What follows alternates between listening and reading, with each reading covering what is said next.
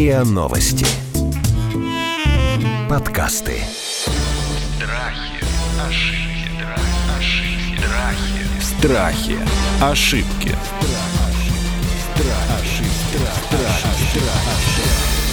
Здравствуйте, это подкаст «Страхи и ошибки». Меня зовут Наталья Лосева. В этом сезоне мы говорим и про страхи, и про ошибки, и иногда и про все вместе, потому что часто ошибки становятся причинами наших страхов и наоборот. Сегодня мы будем говорить на тему, которая стала такой, знаете, немножечко хайпом, но мне кажется, вполне справедливо. Мы сегодня будем говорить о том, как общаться с манипуляторами и агрессорами. Что бы это ни значило, где бы это ни происходило. И вот эту вот комбинацию отношений мы будем разбирать с Сергеем Насибяном, психологом, коучем, сооснователем проекта Force Ontology, бизнес-тренером и психологом, тренером, арт-терапевтом Ириной Масловой Семеновой. Здравствуйте, коллеги. Здравствуйте. Здравствуйте. Давайте попробуем убрать тему домашнего насилия, остановимся в таком в узком фарватере тех агрессоров, которые вокруг нас появляются в самых разных ситуациях в трамвае и метро, на работе, в школьном чате, между прочим, и так далее. То есть, когда мы понимаем, что мы беззащитны не потому, что у нас нет аргументов, а потому что сама направленная на нас вот эта энергия, вот эта модель поведения, в которую нас втянули, она нас обезоруживает и парализует.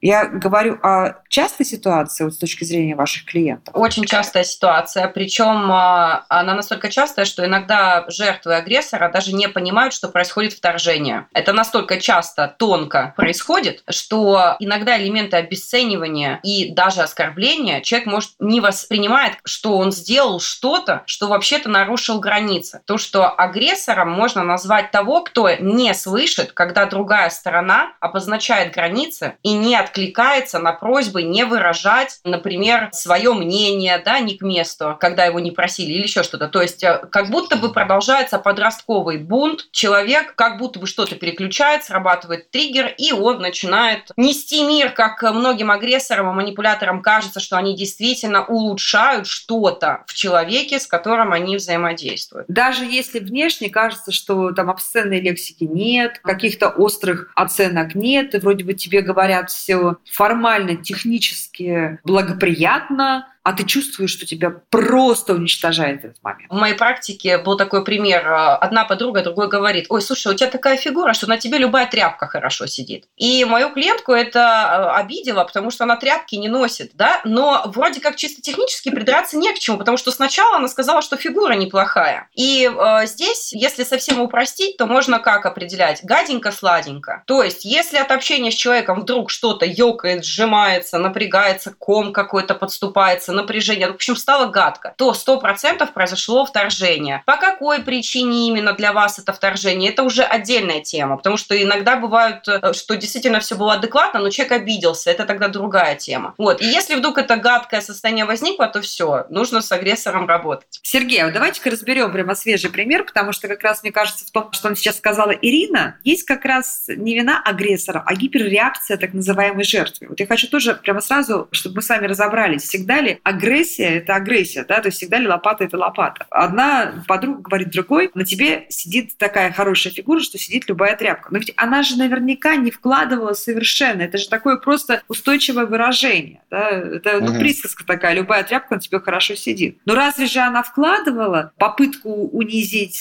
прессовать, э, обидеть свою подругу? А тут получается такая гиперреакция и такая обиженка. Не в этом ли манипуляция? Ну, смотрите, в любом случае, если человек считает себя жертвой агрессора, то жертва всегда является профессиональным манипулятором, и она всегда найдет для себя агрессию в любом проявлении. Но при этом вы понимаете, да, что когда, например, Владимир Владимирович Путин выходит в красном галстуке, то это тоже проявление агрессии, особенно когда он делает заявление о внешней политике. Если вы заметите, то о внешней политике он, как правило, говорит в красных галстуках. Ух ты, никогда об этом не думал, но я понаблюдаю. Ну, вот понаблюдаете, да. Причем у него был период, когда он э, разбирался со второй чеченской компанией, он вообще не снимал красных галстуков. Сейчас он перешел на синие тона. Вот это тоже же важно понимать. Но мы можем увидеть это где угодно. При этом, при всем, а, я абсолютно убежден в том, что когда человек сталкивается с агрессией в его сторону со стороны другого человека, то это очень часто говорит о том, что у этого человека самого подавленная агрессия, которую он не позволяет себе проявлять в мир. И поэтому он это заметил, да, он на этом сакцентировался. Он, во-первых, заметил. Во-первых, он, он ее подавляет, а значит, там, где у него подавлено, появится избыточно извне. Это закон сохранения просто-напросто энергии, да, и закон гомеостаза, если говорить, например, о биологии нашего поведения. Вот. И в этом смысле он будет провоцировать человека на разного рода агрессивные реакции. Вы поймите, ведь агрессия – это нормальный механизм, встроенный, эволюционно встроенный в наше поведение. Зачем? Да? И если... Зачем? Как зачем? Да, ну, это же элементарно. Дело в том, что без агрессии невозможно как отстаивать свои границы, так и расширять границы. Но при этом, при всем, если мы с агрессией неадекватно взаимодействуем, то мы используем агрессию для того, чтобы захватывать чужие границы. Вот, ну, как бы в этом же суть. Хорошо. Ладно, спрашиваю, зачем нам захватывать чужие границы? Вот зачем? Это же тоже какой-то инстинкт, да? Это что-то заложенное у нас внутри. Мы зачем захватываем чужие границы? Зачем мы всегда начинаем? захватываем границы только для того, чтобы обладать большими ресурсами. Ресурсом может быть что угодно в этом смысле. Влияние, деньги, любовь, внимание родителей. Посмотрите, как ведут себя шестеро щенят. Да? Они могут распределиться каждый по соску, а могут запинать какого-нибудь одного. А из шести щенков может быть один какой-нибудь наиболее агрессивный. Если вы пойдете выбирать себе собаку, например, которую вы хотите э, своим детям купить, то вы возьмете того, который менее активный. А если вы выбираете себе ротвейлера, который вы собираетесь воспитать как охранник, вы возьмете наиболее агрессивного. То есть мы проявляем агрессию не потому, что мы нацелены сделать плохо другому человеку. Мы просто эгоистично хотим сделать хорошо себе, да? То есть, вот, мне кажется, это очень важный такой вот, прям какой-то вот онтологический какой-то пункт, да? Зачем мы это делаем? Онтологически, да. Но дело в том, что я еще раз скажу, и на этом дам слово Ирине с радостью, что агрессия становится причиной страдания другого человека только по той простой причине, что мы не умеем ею пользоваться и, как следствие, не умеем ей противостоять. Окей. Начнем с агрессоров, Ирина, разбираться. Ну, возможно, вам знакомы такие люди, которые я продолжу то, что говорил Сергей, когда вот они заходят, мужчина, условно, или женщина, неважно, ребенок даже бывает, заходит в помещение, вот сразу раздает негативку. Так, почему окно открыто, кулер не работает, выключите музыку. То есть вот прям как долг. Это его святая обязанность прийти и сразу всех подавить, да, немножечко. Вот, он в этот момент чувствует себя безопасно. Я пришел показал, кто здесь главный. Это тоже, конечно, детский паттерн. Дети в садик ведут себя так же. Я вот вижу, как моя дочь заходит, и я вижу, как эти хулиганы забегают, да. То есть сразу кого-то пнуть, толкнуть, а, ну, вот, своего рода защита, можно сказать, тоже. Некоторых это цепляет, а некоторых нет. Например, моя дочь, она видит такого Алекса, да, который бежит уже всем под затыльники раздает и млеет, говорит, я пошла, он пришел. А другие девочки начинают плакать. И вот тут э, такой момент, что если появляется человек с такой сильной энергетикой, кто-то расценивает его как агрессора, что происходит с человеком? Он либо пытается подстроиться под него, а значит, он жертвует своими потребностями, то, что говорил, о чем говорил Сергей, что образовывается, да, вот эта компенсация потом, либо заставить подстроиться агрессора под себя, и тогда идет конфликт. Э, то есть нужно сделать его врагом. И все, и то, и то это нездоровая стратегия. Если триггера нет, и поведение агрессора глубинно не цепляет, тогда человек вполне может сказать следующее. Например, слушай, я теряюсь, когда слышу такую фразу про ту же тряпку, да, условно, и мне как-то даже нужно собраться, чтобы тебе ответить. Непонятно, зачем ты это сделал. То есть все, обозначение границ произошло. Или когда открыто заявляешь о чувствах, говоришь, мне обидно это слышать, и хочется сразу прервать с тобой общение, ты знаешь, я, наверное, так и сделаю. Вот, это когда человек может ответить, его не зацепило, но он понимает, что в таком состоянии, в котором сейчас находится агрессор, может, его свекровь вынесла по телефону, да, мы же не знаем, может, его пучат, ну, что угодно, то есть, но ты обозначаешь, что, дорогой, если у тебя свои процессы, пожалуйста, на меня их не сливай. Все, и конфликт, в общем-то, исчерпан. Вы сейчас говорите про разговор взрослых людей, а ведь первое, где мы сталкиваемся во взрослой жизни с активным проявлением агрессии, это скажет любой родитель. Это пубертатный период подростков. С подростком Я как поспорю. разговаривать? Я поспорю. Да. А давайте.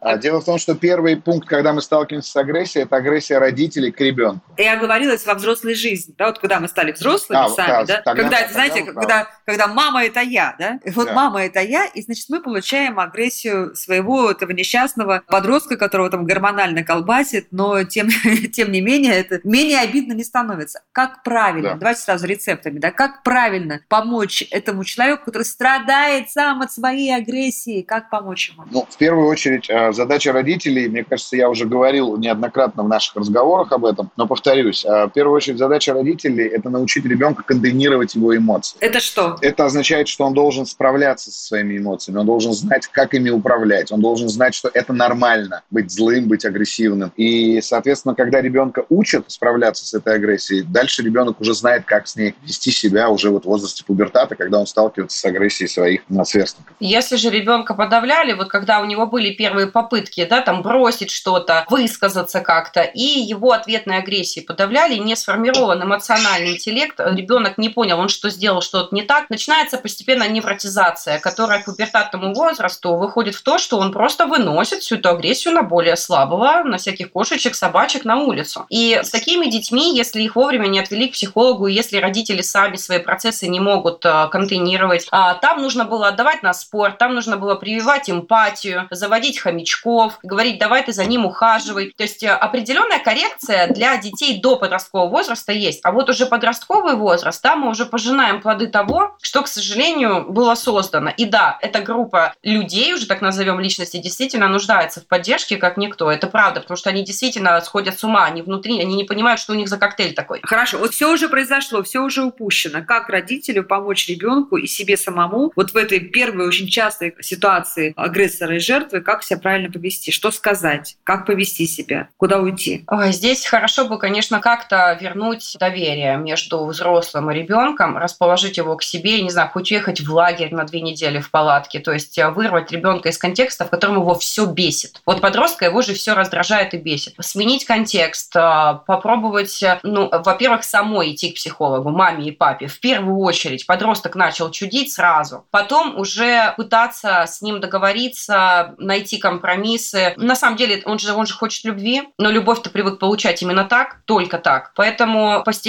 выстраивать новый формат отношений. Страхи, ошибки. Страхи. Ошибки.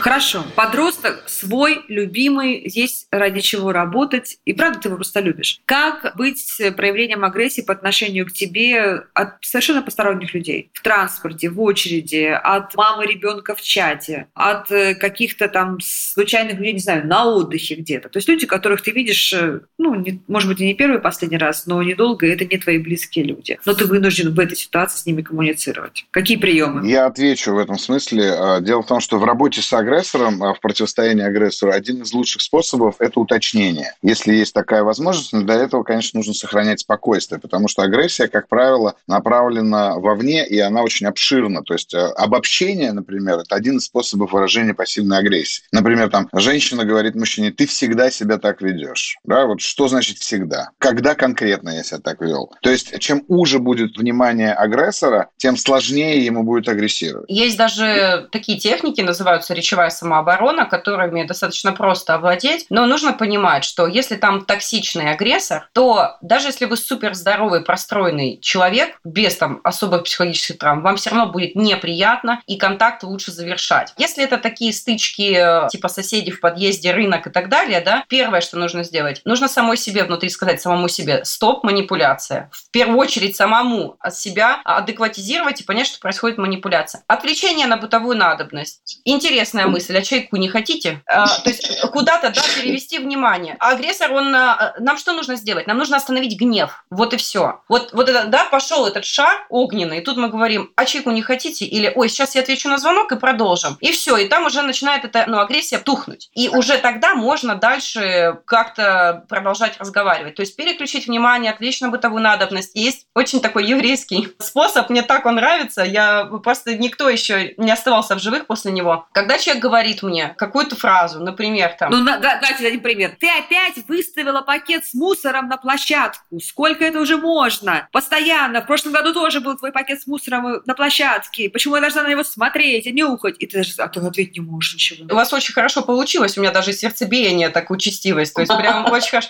Я старалась. Берем из всей этой фразы самое внезапное слово. Например, я возьму пакет, и я скажу, а что вы имели в виду под словом пакет? Это вот э, это абсолютно всегда работает. Да, он может сказать, о боже, понятно, тут не о чем разговаривать и пойдет. Вот на самое и второе классный тоже способ, когда вы спрашиваете, это хорошо или плохо. Ну пусть человек объяснит, он же, в общем-то, этого и хотел. Вас вразумить такого непутевого, что так делать нельзя. Ну и вообще хочется от себя добавить, не оставляйте пакеты в, около дверей, потому что я в этом случае являюсь тем самым агрессором, который ходит, стучит и просит этого не делать. Вот. То есть вот эти два способа попробуйте, повнедряйте. Они работают и с мамами, и со свекровями, и с папами. Но смотрите, это же не разрешает конфликт. Вот сейчас вопрос такой, вам обоим, пожалуйста. Нужно ли стараться всегда или в большинстве случаев разрешить конфликт с агрессором? Или нужно отвечать ему тем же? Для... Знаете, вот мой любимый пример, часто его привожу, встречного пала, да, когда идет лесной пожар, один из самых эффективных методов – пустить встречный пал. И тогда огонь идет на огонь, и лесной пожар прекращается. Нужно искать выход из конфликта? Или нужно, наоборот, вывести его в пике какой-то? Ну, смотрите, конфликт же бывает как конструктивный, так и деструктивный. Поэтому здесь надо понимать, насколько конструктивным для вас может быть этот конфликт. И Давайте разберем. Могут, Давайте разберем. могут действительно перейти на другой уровень. Но я хочу, во-первых, подтвердить слова Ирины. Она абсолютно права, когда предлагает такую технику. Она действительно работает и легка в применении в обучении. Но еще очень важный момент. Для того, чтобы противостоять агрессору, необходимо всегда быть соединенным собственной агрессией. А вот это самое сложное, потому что обычно люди не хотят быть агрессивными, не хотят быть соединенными своей агрессией и, соответственно, не умеют ей пользоваться. Вот нужно учиться пользоваться этой агрессией, потому что вы можете только так это сделать, только так вы отстоите. То для того, чтобы сказать то, что предложила Ирина, все равно нужно обладать определенным уровнем агрессии внутри себя и уметь злиться, уметь проявлять эту эмоцию, уметь передавать эту эмоцию, заявлять о ней. Ну, то есть нельзя просто сказать, ну на это же -то вот баба Зина наша, она все время, вот она больная, к ней дети не ездят, и что-то у нее, наверное, опять на погоду ноги разболелись. Не надо входить э, в положение и сочувствовать этим людям и сказать, слушай, баб Зин, дорогая, ну давай, дайте обниму, да, ну не Здесь ругайся. Важно, Наталья, важно не путать понимание с э, сочувствием. Ну, объясните Потому мне, что пожалуйста. понимание, как правило, это показатель того, что вы просто интеллектуализируете саму проблему, интеллектуализируете травму, которую вас пробуждает этот самый агрессор Баба Зина. А вот сочувствие Бабе Зине, это, конечно, важно. Это как бы, ну, сочувствовать ей, то есть осознавать причину ее злости, осознавать саму по себе ее злость, давать ей право быть злым, но при этом при всем сочувствовать, но не надо себе это объяснять каким-то образом. Что лучше, наехать в ответ или сманипулировать, как вы нам здорово с Ириной, Ирина объяснила, вы поддержали, или, Мгм. что называется, покрыть любовью и добром и вывести Ой, из конфликта? любовью это всегда лучше, на мой взгляд, если справитесь. Все меры предосторожности могут э, на самом деле не сработать, хочется расстроить слушателей, потому что Ага. если агрессор или манипулятор находится в пограничном состоянии, у него очень консервативная картина мира, которую он попросту не может изменить, у него нет ресурсов изменить. Он может быть где-то и понимает, что он неадекватно ведет, но он ничего не может с собой сделать. То есть все, его захватывает, как вот вы заходили когда-нибудь в волны и выйти не можете. Вот, вот это состояние с ним. И,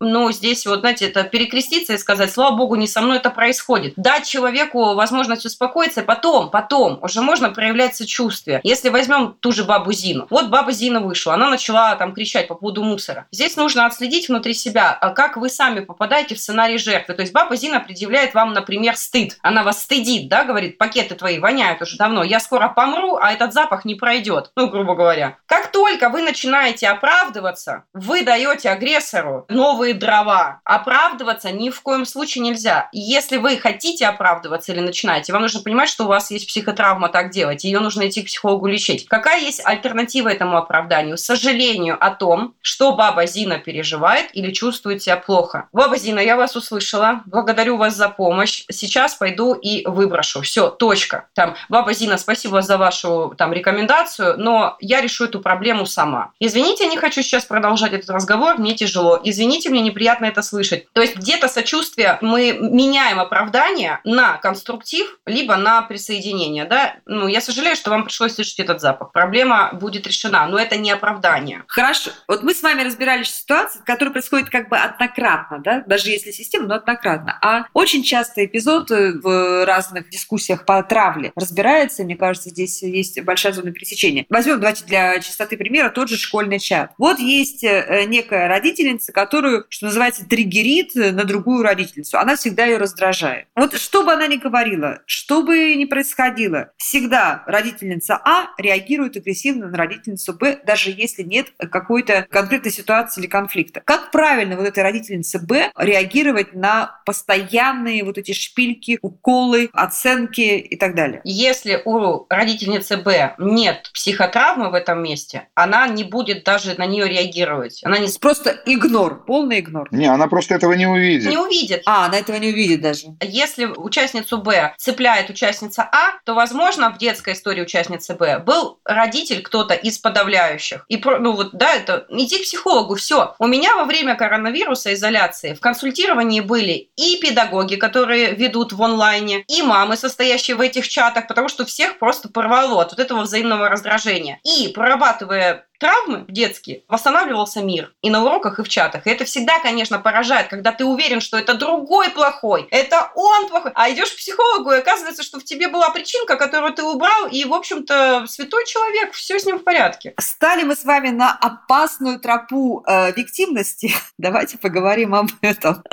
Как понять, что в тебе самом вызывает агрессию других людей? Ты вроде ничего не сказал. Ты только зашел, да? Ты только что-то там произнес, и вдруг ты видишь, и на тебя хоп, и, значит, ты такой вот прям какая-то агрессия. И ты понимаешь, что это случается довольно часто по отношению к тебе. Тут очень важно понимать, что если это случается регулярно, довольно часто, и причем с разными людьми, тогда действительно проблему стоит искать в себе. Если же вы все время заходите в один и тот же кабинет, и на вас по одной и той же системе реагирует один и тот же человек, то, скорее всего, это что-то с ним не так. Вот случаи, когда в разных кабинетах разные люди на нас так реагируют. По каким признакам понять, что причина гнева этих разных людей ты, а не обстоятельства? Вы знаете, давайте я даже на своем опыте скажу. У меня был трудный процесс процесс смены гражданства уже в, в Российской Федерации. Я заходила вот э, в, во все нужные мне инстанции, и у меня всегда были проблемы, несколько лет. А потом я разобралась, что происходило. То есть я заходила, знаете, как просто бедный несчастный родственник, вот это вот заикание у меня было. Ну вот у меня был страх перед людей, которые наделены должностью или властью. У нас есть целый эпизод об этом, кстати, я вас прерываю на секундочку. У нас, друзья, поищите, пожалуйста, в нашем подкасте «Страхи» в прошлом сезоне есть целый эпизод об этом, как мы себя сами неправильно ведем с чиновниками, вот этим как раз страхом, заискиванием, и э, сразу заходишь просто, и ты понимаешь, ты жертва, ты зависишь от этих людей, они боги, а ты ползи, ползи к ним, давай своей бумажкой. Так было у вас, да? У меня была вот ровно такая ситуация. И в какой-то угу. момент мой муж пошел со мной, потому что он, он мне не верил. Он пошел и стоял в двух метрах от меня. И когда опять в очередной раз мне что-то не сделали, не дали, я поворачиваюсь, он так смотрит на меня, говорит, слушай, я бы тебя вот сам бы сейчас вот просто подза... Ты можешь нормально хотя бы формулировать обращение, когда ты обращаешься. Я ушла это дело прорабатывать там на супервизии со своими психологами, и муж мне показал лайфхак. Он, он просто зашел и за две минуты решил вопрос. И я... Э... Что он сделал? Что он сделал? Ну, он зашел и сказал, здравствуйте, девушки. Первое. Они сразу, э, на, мне кажется, даже на интонацию среагировали. Он говорит, у меня два вопроса. Вопрос первый, пам-пам-пам. Вопрос второй, пам-пам-пам. В каком кабинете я могу это решить? Точка. Стоит, ждет. То есть вот этих больше нет, как я продолжала. И если я вдруг вас отвлекла, вы уж меня простите. Знаете, вот эти вот бабушки как будто бы вот намаливают что-то. И все. И э, вот это, это меня очень хорошо научило. И я просто невероятно благодарна всем этим людям в погонах, которые мне показали, что во мне есть это этот э, момент. Это, ну, лет пять назад, может, было, может, семь. Я все это дело все поработала, и как жизнь моя изменилась, это поразительно, потому что границы и с ребенком наладились, и с родителями, и в бизнесе, и в моей команде, потому что я руковожу тренинг-центром. Поэтому, да, это хорошие, ну, хорошие учителя, можно так сказать. Прекрасная история. Сергей, ваше напутствие. Напутствие Ирины очень практическое, очень, очень правильное. Ну, здесь я бы как раз э, предложил бы приблизительно то же самое, просто Ирина это показала на своем своем примере не могу сказать, что у меня были такие примеры, потому что, наверное, я мальчик и вырос я в достаточно агрессивной среде изначально, поэтому э, мне казалось, что, в общем-то, мир уже и так мне должен. Вот. А, и, да, в, у меня обратная, наверное, иногда бывает ситуация. Так вот, э, здесь действительно важно посмотреть, из какой позиции я разговариваю. И заметив вот эту позицию, что я маленький, а вы большие, менять ее, взрослеть, идти к психологам, Ирина абсолютно права, идти на тренинги, работать с этим, разбираться. Это здорово прорабатывается в групповой терапии. Как бы, то есть не, не, что, не то, что не потеряно, а все только начинается. Ну и не агрессировать самому все-таки, мне кажется чтобы не вызывать встречный огонь на себя. Если можете осознанно агрессировать, агрессируйте на здоровье. Ох, вот это спорно. Обязательно вернемся, друзья, к теме манипуляций, потому что мы от агрессии перешли к манипуляциям. Мне кажется, это тема, которая заслуживает отдельного эпизода. Надеюсь, с теми же экспертами, потому что разговор мне показался очень интересным и полезным. Мы обсуждали ошибки, которые мы совершаем, когда общаемся с агрессорами или сами становимся этими агрессорами. Сергеем Насибяном, психологом-коучем, э, бизнес-тренером и Ириной Масловой-Семеновой, психологом, тренером и арт-терапевтом. Это был подкаст «Страхи, ошибки». Страхи, ошибки, ошибки, Страхи. Ошибки.